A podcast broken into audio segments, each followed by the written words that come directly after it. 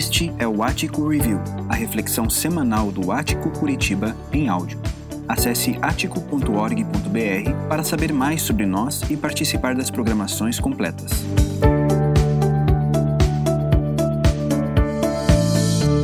Boa noite, amigos do Ático Curitiba, quarta mensagem da série Foco. Meu nome é Sauro e sou pastor da Igreja Presbiteriana Peniel, em Campinas, e foi muito bom passar esse tempo com vocês, de praticamente um mês, conversando sobre espiritualidade cristã e, mais especificamente, sobre o foco nessa espiritualidade cristã e sobre como a sua vida pode ser transformada com isso.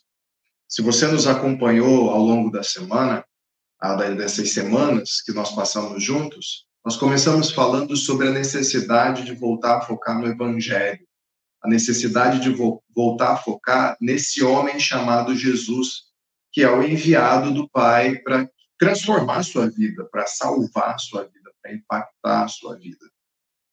A gente viu também que esse encontro com Jesus, ele produz uma verdadeira revolução, ah, sejam nos seus hábitos, no seu gosto, mas ele não necessariamente elimina os prazeres da sua vida, os desejos da sua vida, como se a sua vida fosse virar algo árido agora. Tá? O prazer, alegrias pertencem a uma vida longe de Deus. Perto de Deus é aquela coisa árida, aquela coisa sem gosto, sem paladar, sem nada. Não, a vida, a vida que Deus proporciona para a gente é prazerosa, é prazerosa em todos os sentidos, no relacionamento íntimo e de prazer com o cônjuge, saboreando um alimento, ah, participando de uma festa, ah, interagindo com pessoas e todo tipo de prazer que a gente tem nessa vida, mas todos eles são reorientados e você os aproveita adequadamente. Você sabe que há uma diferença entre uma taça de vinho tomada assim do lado de uma fogueira, com uma bela companhia, do que uma bebedeira onde o cara está vomitando no meio-fio. É uma diferença aí. Pode ser com a mesma garrafa de vinho, mas não você tem um desvio do prazer no outro. A gente conversou sobre isso e a gente viu como Deus reorganiza a vida e a gente passa a deixar de ser escravos do desejo para ser escravos da vontade de Deus. Mas é uma escravidão doce, uma escravidão, um, um serviço e uma entrega muito mais doce do que a escravidão do pecado. Mas a gente viu também na última semana de que, além de todas essas coisas, há uma outra forma de você se alienar, de você perder o foco na espiritualidade cristã, perder o foco em Deus. E qual é essa maneira? É a maneira da autojustificação. Inevitavelmente nós vamos errar, nós somos imperfeitos, Deus sabe disso, mas a gente quer fingir que não sabe. A gente quer fingir que nós temos uma relação perfeita, harmoniosa, plena com o universo, com as criaturas, com os seres humanos e, é claro, com Deus. Então a gente inventa um juiz na cabeça, um juiz que tem ah, exatamente ah, o julgamento correto a nosso respeito, e o julgamento correto a nosso respeito leva em consideração todas, todos os nossos pretextos, todas as nossas desculpas, todos os nossos contextos, todas as nossas explicações, todos os nossos senões, todos os nossos mais, todos o nosso tudo. E, e Deus não é assim. Deus é aquele que te enxerga, enxerga seu coração, enxerga sua mente, enxerga seu passado, enxerga seu futuro, enxerga seu presente, exaustivamente, em cada detalhe. Então não dá para esconder nada dele. Então a única forma de lidar com alguém que é capaz de ver através de nós, de ver o nosso interior, o nosso mundo interior e que não cai nas nossas desculpas e mentiras, é sendo franco e honesto com ele e pedindo por misericórdia. E Deus se revela esse juiz pleno de justiça e com julgamento detalhista sobre a sua vida, mas também pleno de misericórdia, desejoso desejoso de te perdoar e te trazer para perto. Mas aí você pensa assim, ok, o que, que falta então? Tem mais uma mensagem sobre foco, já aprendi essas três coisas. O que é que está faltando? Bom, eu queria deixar três orientações para vocês. Três orientações que dizem respeito a viver a vida.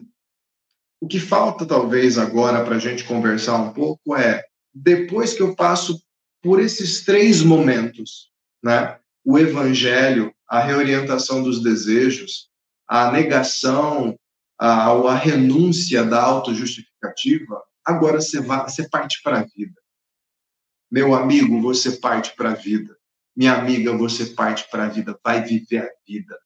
Vai viver a vida. A vida está no trabalho, a vida está tá no colégio, a vida está na universidade, a vida está na sua família, a vida está nos seus hobbies, a vida está em qualquer lugar onde você esteja saboreando o que te cerca, mas mantendo o foco em Deus. Ok? Por quê? Porque o, a passagem que a gente vai ver agora, nós vamos ver o capítulo 4 de Tiago, em dois momentos específicos do capítulo 4, onde eu quero apontar essas três orientações acerca do que acontece quando o seu foco se torna um relacionamento. Nós falamos de princípios nas outras mensagens. Agora a gente vai ver um exemplo, exemplo prático de Tiago, de uma vida que pode ser ou não reorientada ou centralizada em Deus. Uma vida com foco em Deus, através de Jesus Cristo, a, a vida passa a ser centralizada de uma outra maneira. Bom, ah, eu quero deixar uma coisa muito clara sobre Tiago. Tiago foi um livro tão ah, controverso ao longo da história, principalmente da Igreja Reformada, que o famoso reformador Martinho Lutero quase que não bota no seu cano. O cânon é o conjunto de livros que é considerado a palavra de Deus. Muitos livros foram escritos sobre espiritualidade, sobre fé, sobre Jesus, mas quais deles de fato são relevantes para as nossas vidas? Lutero ficou em dúvida com Tiago. É que Lutero, Lutero viveu uma vida monástica muito rígida, cheia de regras, e quando ele conheceu a graça, ele, ele abraçou com tudo a graça. A teologia da graça impactou Lutero. Ah, um homem que vivia para se justificar através de regras, agora estava liberto das regras ele era um, alguém que, que era aceito por Deus por causa do seu amor gracioso por meio de Jesus, certo? O foco foi para o lugar certo de Lutero. Mas ele quase jogou fora o livro de Tiago, porque Tiago fala muito de prática. Tiago é um cara que estava muito preocupado com o seguinte: ok, eu entendi que a fé, é, a, a, a, fé se apropria da graça de Deus, né? A graça de Deus é dado gratuitamente, o amor de Deus é dado gratuitamente, a salvação é dada gratuitamente, as bênçãos de Deus são dadas gratuitamente. Eu entendi esse interesse gratuito, gracioso de Deus pela minha vida e pela vida daqueles que são discípulos de Jesus, mas o que é que isso impacta a vida? O que é que isso impacta a sua vida? Que é que isso impacta a minha vida? Alguém já disse uma vez para mim que, pelo tanto de número de evangélicos e o franco crescimento das igrejas evangélicas no Brasil, por que é que nós não temos um impacto maior na justiça, na paz, na organização urbana? Por que a gente não vê mais disso no Brasil? Por que, que a gente vê pelo contrário, parece que o país permanece na mesma sempre. Cria-se bancada evangélica, políticos se convertem ao evangelho e, as, e, e assumem suas igrejas. E, e parece que não há uma diferença real, um grande impacto na sociedade. Talvez Tiago tenha muito a nos dizer sobre isso. Porque Tiago é um homem ansioso, no bom sentido, por ver o fruto do foco em Deus. O que é que o foco em Deus produz na vida de uma pessoa? Seja uma produção diferente na vida de um do que na vida de outro. Pois bem, ele vai falar ali no versículo 8, e aí eu queria que você acompanhasse comigo a primeira dica dessa noite. Ele diz assim: aproximem-se de Deus e ele se aproximará de vocês. Pecadores, limpem as mãos, e vocês que têm a mente dividida, purifiquem o coração. Olha, olha Tiago em ação. Olha, se vocês se aproximarem de Deus, ele vai se aproximar de vocês. Tem, tem uma boa intenção de Deus acolher vocês. Só que na presença de Deus, ele vê as manchas nas suas mãos. Ele vê se as suas mãos estão sujas de lama. Ele vê se as suas mãos estão sujas de sangue. Ele vê com o que é que você andou trabalhando na vida e que você ainda tenta enxugar assim muito mal nas roupas, ele consegue ver. Ele consegue ver. Ele consegue ver do que é que suas mãos estão sujas. E aí Tiago faz esse clamor: pecadores, limpem as mãos. E vocês que têm mente dividida, purifiquem o coração. Purificar o coração aqui é uma linguagem que remete ao Antigo Testamento, da purificação do fogo diante de um metal. O fogo purifica o metal, tirando as impurezas desse metal, purificando o metal.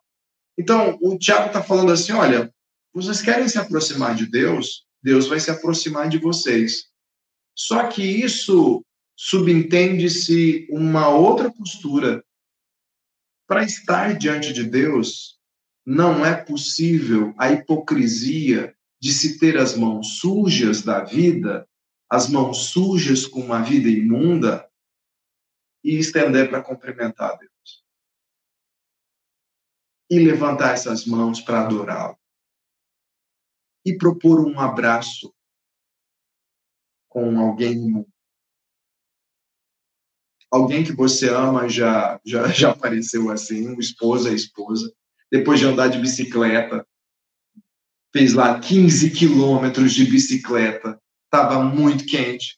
E aí ele volta e quer te beijar, e quer te abraçar, e tá pingando suor por tudo quanto é lugar, e sabe, e, e, aquele, aquele fedor, e aí ele propõe um abraço, ela propõe um abraço, e o cônjuge diz assim: não, não, não, não primeiro um banho. Não me nego de te abraçar, mas primeiro um banho. Pois bem, uma vez que Jesus abriu o caminho para a salvação, caminho para Deus, uma vez que o peso da condenação e do julgamento foram todos desviados de você, nada te impede de limpar as mãos sem constrangimento. E você não deveria ter a mente dividida, ou seja, não dá para se relacionar com Deus sem devoção. Não dá para se relacionar com Deus sem devoção. Devoção é entrega. Por isso, presta atenção nisso aqui, nessa palavra para a sua vida essa noite. O foco em Deus elimina a contradição na vida. A mente dividida. um pé num barco, um pé no outro barco. Enquanto ambos estão indo para direções opostas mas você tenta botar os pés nos dois barcos. Não é possível se aproximar de Deus e sustentar uma vida de hipocrisia. Isso vai ser derrubado em cima da sua cabeça. Então, quando você está distraído e aí você percorreu essa jornada das últimas três semanas e você está assim, eu quero focar minha vida em Deus, saiba que a contradição vai ser eliminada da sua vida. Não a capacidade de botar tudo a perder porque nós temos essa capacidade. Nós temos a capacidade de errar, nós temos a capacidade de nos enganar, mas se por aquele momento, aquele período da, da tua vida que você está buscando a Deus em Jesus, através do seu amor gracioso, e você foca nele, e aquele período da vida que você está com fome de Deus, você está buscando a Deus, você vai ver a contradição eliminando da sua vida. O que, que eu quero dizer com isso? ações contraditórias, ações que te guiam para uma vida que Deus não deseja para você, vão ficando cada vez mais claras. E vai ficando cada vez mais fácil optar pela vida em Deus. Perceba, eu não estou dizendo que isso elimina as dúvidas da vida. Eu estou dizendo que isso elimina a contradição, ou seja, as ações contraditórias. Eu passo a buscar a Deus, eu passo a ter o desejo e o foco reforçado no meu casamento que estava caindo.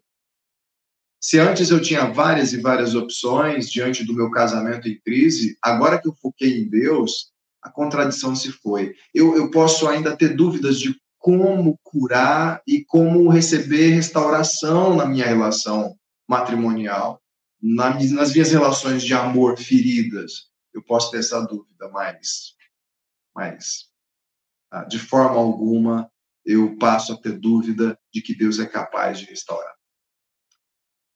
Ah, é tão bom, é tão seguro você ter a contradição eliminada da sua vida, tirada da sua vida.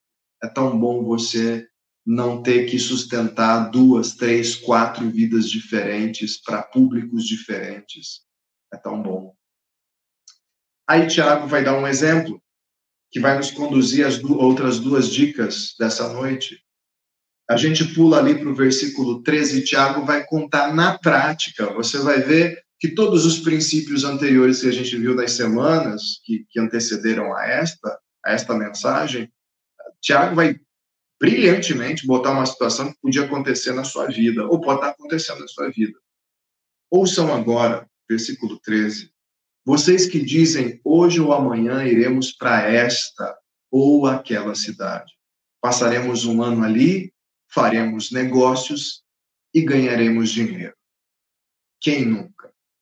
Aí ele continua, versículo 14. Vocês nem sabem o que lhes acontecerá amanhã. Que é a sua vida? Vocês são como a neblina que aparece por um pouco de tempo e depois se dissipa. Pois bem, a, a segunda lição que a gente tem para essa noite, ela, ela é muito simples o foco em Deus nos resgata do incerto e do efêmero. O foco em Deus nos resgata do incerto e do, do, e do efêmero.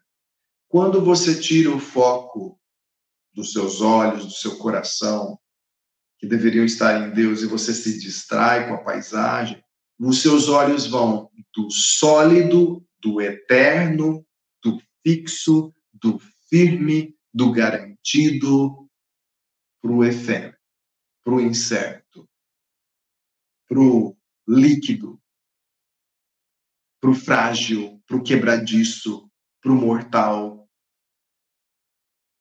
Quando você volta os seus olhos para Deus e se fixa nele e mantém como referência diária para a sua vida, ele te resgata do desespero, da incerteza e do efêmero. Perceba que o que eu falei aqui, o que a gente leu aqui no versículo 13 e 14, podia acontecer com você. Olha só. A Tiago está falando da cena de uh, homens de negócio, pessoas de negócio que estão preparando uma viagem a trabalho. E eles estão com a expectativa de ganhar dinheiro ali. Qual é o problema disso? Será que Tiago está falando que a gente não pode viajar para ganhar dinheiro? Pouco provável. Pouco provável.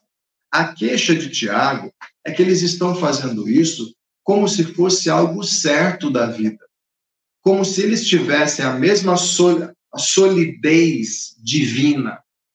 E por que, que eu sei disso? Porque a crítica de Tiago é: olha só, vocês são como neblina, vocês passam. Tiago está denunciando um tipo de confiança que acha que, por exemplo, você vai trabalhar e ganhar dinheiro pela eternidade você vai comprar casas, mansões e vai morar na praia pela eternidade. Você vai ter sucesso pela eternidade, pelas coisas que você vive nesse mundo. Mas esse mundo já te deu o destino, e o destino é a morte confiscará tudo. O que você juntou de dinheiro. A vida que você construiu tudo isso vai ser confiscado pela morte. E a morte tem um imposto muito alto e abusivo. Ela, assim, ela tira basicamente tudo que você tem. Você não precisa de mais nada ah, quando a gente parte deste mundo ah, do que a gente construiu. Então, o Tiago está falando da loucura de homens que estão preparando uma viagem lucrativa como se essa fosse a razão principal da vida deles. e como se eles tivessem o poder de garantir que isso vai acontecer. Mas eles não têm esse poder, porque a dica que Paulo, que Tiago vai colocar aqui no versículo 15, e é o antídoto dessa postura desses comerciantes ou desses empresários, é a seguinte: ao invés disso, deveriam dizer: se o Senhor quiser, viveremos e faremos isto ou aquilo. Então, isto ou aquilo, nós planejamos, nós queremos. Nós queremos que o próximo capítulo das nossas vidas seja lucro, seja prosperidade. E basicamente não há mal nenhum nisso. Mas o fato de nós estarmos focados em Deus significa que pode ser que Deus não queira escrever esse capítulo nas nossas vidas. E se meu foco está em Deus, eu estarei preparado para qual capítulo Deus quiser inaugurar na minha vida. Ok? A pena, ou basicamente a caneta que escreve a sua história, não está nas suas mãos. Você não é o autor da sua história. A caneta que escreve a sua história está nas mãos de Deus e você é, no máximo, um ponto. Essa é a verdade. É o que Tiago está dizendo aqui. Você pode agir como se tivesse o domínio da sua vida, mas quem tem o domínio da sua vida principal é Deus. Então, é sábio que você esteja atento para que Deus, na verdade, diga assim: Sauro, eu sei que você planejava uma viagem de férias no Caribe, mas isso não vai acontecer. Eu vou trazer um grande desafio na sua vida, e o próximo capítulo da sua vida se chamará dor, sofrimento. Mas a segurança vem daquele que sabe todas as coisas. Porque pior do que a dor do sofrimento é a dor do sofrimento em meio à incerteza. É por isso que, por exemplo, pais e mães que perdem filhos, que desaparecem e fica aquela dúvida se está morto, se está vivo, sofrem duas vezes. Porque não completaram o luto, não enterraram o filho, ficam naquela dúvida: o que é que aconteceu, no que é que ele tá, se, meteu, se meteu, onde é que ele está, está morto, não está, desapareceu, fica uma janela entreaberta. Ah, a incerteza ela causa isso na gente. A gente precisa de certeza, mesmo que a certeza muitas vezes aponte para um próprio sofrimento. Então, o que está se dizendo, Tiago está dizendo assim: olha, é, é, é, é melhor para vocês saberem que não importa o que aconteça amanhã, Deus está no controle. É dessa confiança que vocês precisam. Isso só vem com foco em Deus. Só vem quando você está mirando. E aí, finalmente, uh, nós temos o versículo 16, que vai, a, a partir do 16 e 17, nós vamos para a última dica da noite, que diz o seguinte: Agora, porém, vocês se vangloriam das suas pretensões. Toda vanglória como essa é maligna. Pense nisso, pois quem sabe que deve fazer o bem e não o faz, comete pecado. Olha só. Tiago, o homem preocupado com a prática, o homem preocupado com o fruto, o homem preocupado que a fé não seja uma fé vazia, está dizendo para a gente: olha, basicamente, nesse terceiro ponto, o foco em Deus nos livra da autossuficiência. O foco em Deus te livra da autossuficiência. A pior coisa para um ser frágil, pequeno como nós, que é uma azeitoninha diante da grandeza do universo, com asteroides, quasares, buracos negros, imensidões e imensidões, estrelas muito maiores do que a nossa própria galáxia, e que em cima dessa órbita, em cima desse, dessa rocha flutuante no universo, tem sonhos de grandeza miraculosos e grandiosos, a pior coisa que pode acontecer é esse ser se achar autossuficiente. É como o pincher. Eu não sei se você gosta de cachorro, mas tem o pincher. Quando era criança, eu tinha muito, muita dificuldade com o pincher. Porque o pincher é um cachorro cuja coragem, ousadia e ferocidade é inversamente proporcional ao tamanho. Então, eu tinha um pincher na minha rua que ele corria atrás de mim toda vez que eu saía para comprar pão, para fazer qualquer coisa para minha mãe. E ele me dava cada carreira, mas cada carreira, e eu caía no chão, e eu saía de casa olhando para os lados para ver se ele estava na rua, se ele estava dentro da, da, casa onde ele morava, mas o pincher era bravo. Até que eu aprendi, finalmente, de que, ok, ele tem dentinhos, dói um pouco, mas eu ainda sou mais forte. Eu sou muito maior que esse pincher. Eu posso sim botar medo nele. E aí ele passou a se sentir desafiado. E quando ele se sentiu desafiado, ele passou a correr atrás de mim. Apenas quando eu virava as costas, eu me virava, batia o pé, ele voltava para trás. Eu virava as costas de novo, ele, ele, ele, ele vinha atrás de mim. Depois eu me retornava os olhos para ele e ele saía correndo e aquele pinto de orgulho ferido ainda continuava querendo se achar muito maior do que realmente era. E ficou uma cena patética, que um cachorrinho que não sabia direito o que fazer, queria muito me enfrentar, mas não dava. A pior coisa para a gente é se achar autossuficiente, porque é um blefe.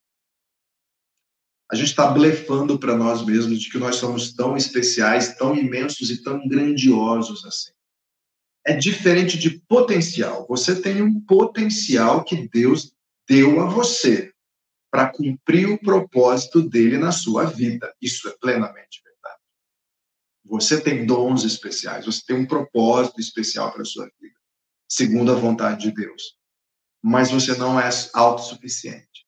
Autossuficiente, autossuficiência não é a mesma coisa de você ter dons especiais. Não é a mesma coisa de você ter um chamado para a sua vida.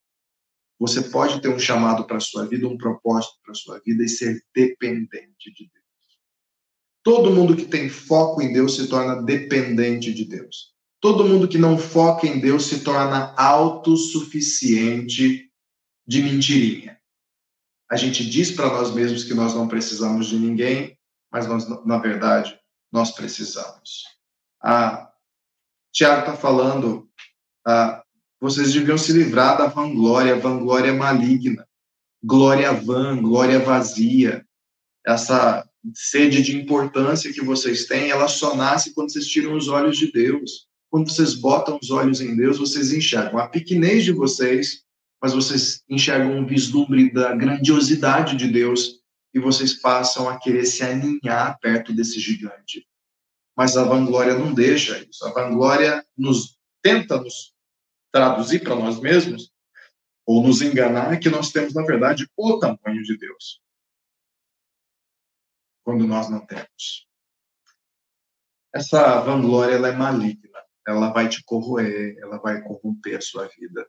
E você definitivamente não deveria ceder a sua vida, prestar a sua vida a esse tipo de desfoque meu amigo, minha amiga de Curitiba, bota seus olhos em Deus. Não se distraia com a paisagem. A paisagem na jornada da vida é igual a paisagem na janela de carro. Ela muda. Ela é agradável no momento, se torna perigosa em outro. Mas se você bota o olho no destino da estrada e não na paisagem lateral, você vai ver que aquela estrada aponta para Deus.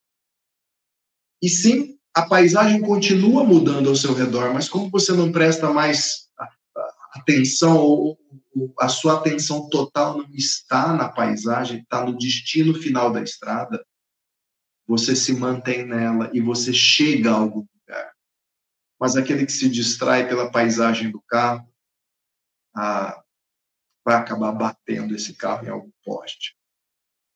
A própria paisagem se torna um obstáculo para a vida dele, para a vida dela. Foque seus olhos em Deus, foque seu coração em Deus e se renda à graça dele para poder fazer isso. Porque mesmo isso, você depende dele. Deus te abençoe, Deus te guarde, Ele te ama, Ele te quer bem e Ele quer te acompanhar para casa depois desse encontro. Ele quer te botar para dormir, Ele quer tomar café da manhã amanhã com você. Ele quer passar o resto dos seus dias com você como companhia e quer te conduzir para o final dessa estrada, a qual você mantém os olhos atentos através de Jesus. Grande abraço e Deus os abençoe.